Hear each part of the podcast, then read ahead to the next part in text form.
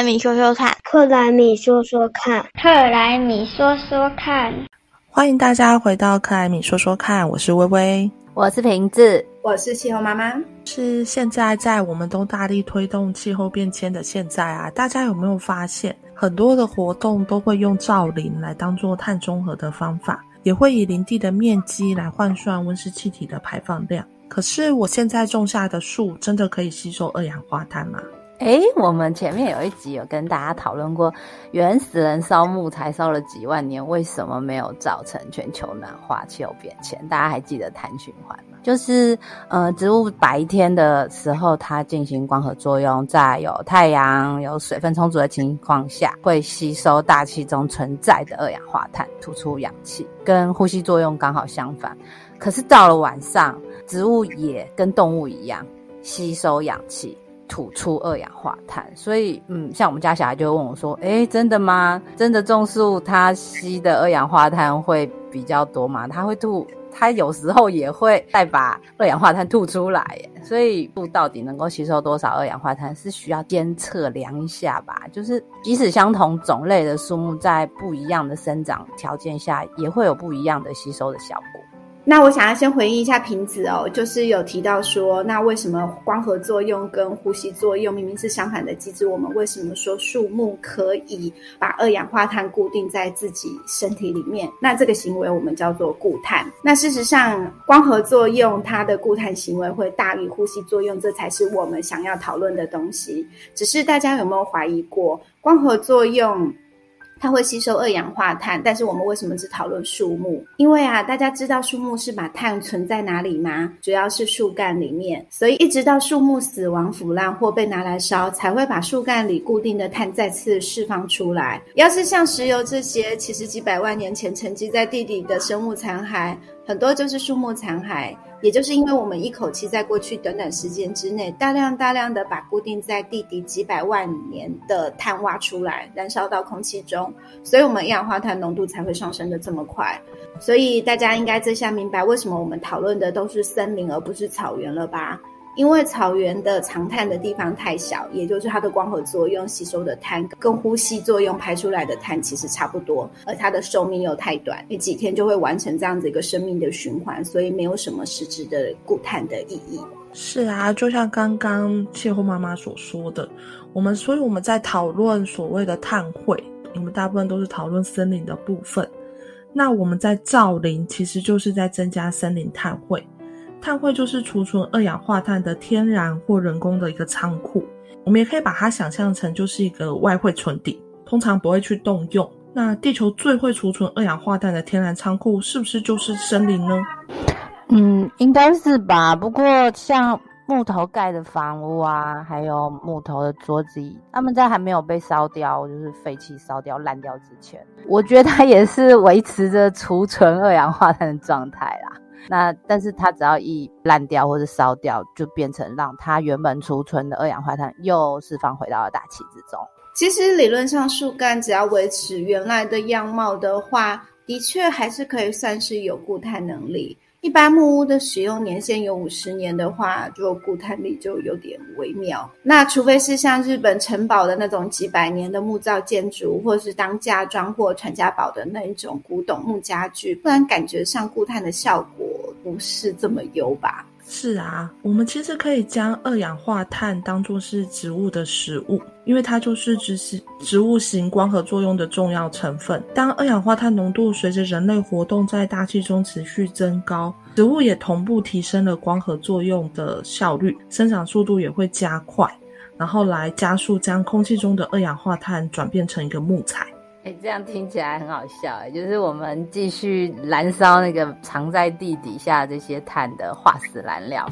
让空气中的二氧化碳浓度继续增加，反而是在空气中帮树木施肥的概念，对不对？听起来很像我们选手在氧气充足的平地上跑步，跟在氧气稀薄的地方跑步，测速的效果会不太一样，是这样子吗？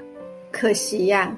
你们有些人是跑步高手，有的人就像我一样是巴卡。所以呢，植物也是一样，有人很会吃，肚子能装是大胃王；有人吃很少是小鸟胃。所以，如果照这样看来的话，就算是一样高的二氧化碳浓度，也不是所有的树木都可以有一样的固碳效果的，对吧？是啊。另外，我们也可以来讨论一下哦，像我们人类会有生老病死，树木一样也会有生老病死。一般来说，树木吸收二氧化碳的能力，它大概在二十年左右就会到达顶峰。接下来会随着树龄增加而下降，到了六十年、八十年等等，将二氧化碳转换成木材的能力就会变得非常缓慢，也可以把它想成就是它的成长速度就会趋缓。那么大家有没有想过，既然老树啊它的碳吸存能力跟年轻森林比是较低的，在现在土地有限的状况下，我们是不是该来砍伐老树，释放更多土地来造林呢？就可以创造更多的碳吸存能力呀？哎，我觉得这是一个陷阱题耶，因为微微这边说的树木吸收二氧化碳的能力随着年纪慢慢减少，其实就是说跟人类的青少年在长大的时候特别会吃一样啊，树木在长大的这段期间之内就会吸收更多的空气中的二氧化碳，那这些吸收进去的二氧化碳就会变成粗壮的树干。所以越老的树木就跟人一样，每年可以吃下肚的总量不多，体型也就维持一定的程度，不会继续胖，也就不会吸收太多的二氧化碳。所以对于这样子的老树长在那里，除了自己的树干里的碳之外，已经不会有太多额外的吸收二氧化碳的能力了。但因为土地资源是有限的，所以就有人动起心思说，那我们可不可以把老树砍掉，拿去做建材或家具，然后把土地拿来种更多正在长大人。的树，那这样原来的老树里面的碳不会释放到大气中，青年树也可以帮忙吸收更多的二氧化碳，那这样子不是很好吗？呃，我觉得如果说我们只是把树木当成只有固碳价值的话，好像也不是不可以，但是重点就是这个但是。像这些老树啊，或是阿里山上的神木，虽然说这好像八十年后就没有什么太大的碳汇价值，但通常树木没事就可以长个几百年、上千年。那它有其他的经济价值啊，像加拿大的红杉，它可以活个一千年，平均树龄都在五百年以上。它可以分泌很多的蜂糖啊，而且更多的老树其实它被赋予的是感情的价值，砍掉会伤害很多人的感情啊，所以我觉得这一题就是，就算要砍，也也一定不是一视同仁，这个可以再开一集。这样森林系列可能也会是一个系列系列讲题了耶。其实森林除了碳吸存能力之外，我们更需要来看，就像刚刚气候妈妈所说的是碳储存的能力，我们需要就是用多样化的。树木的年龄层啊，还有不同的树种，甚至我们也要将气候变迁各种的变化来纳入考虑，会让年轻的树木来吸存碳，年长的树木储存碳，这样才能达成森林负碳的一个目标。那刚刚我们讨论了这么多啊，我们一直都在提所谓的森林碳汇，森林碳汇跟碳权有什么差异啊？它如果不等于碳权的话，那森林碳汇要如何转成碳权呢？哎，我们常常就会听到说，哎，他做了。谁谁谁做了什么事情，相当于几座大安森林公园一年的树木的吸收二氧化碳的量。大安森林公园，我们现在平常在算这个吸收碳的量，大概就是一年三百三百九十吨左右吧。这种方式就是让大家比较容易理解，人类的努力相当于多少树木长大的努力，对不对？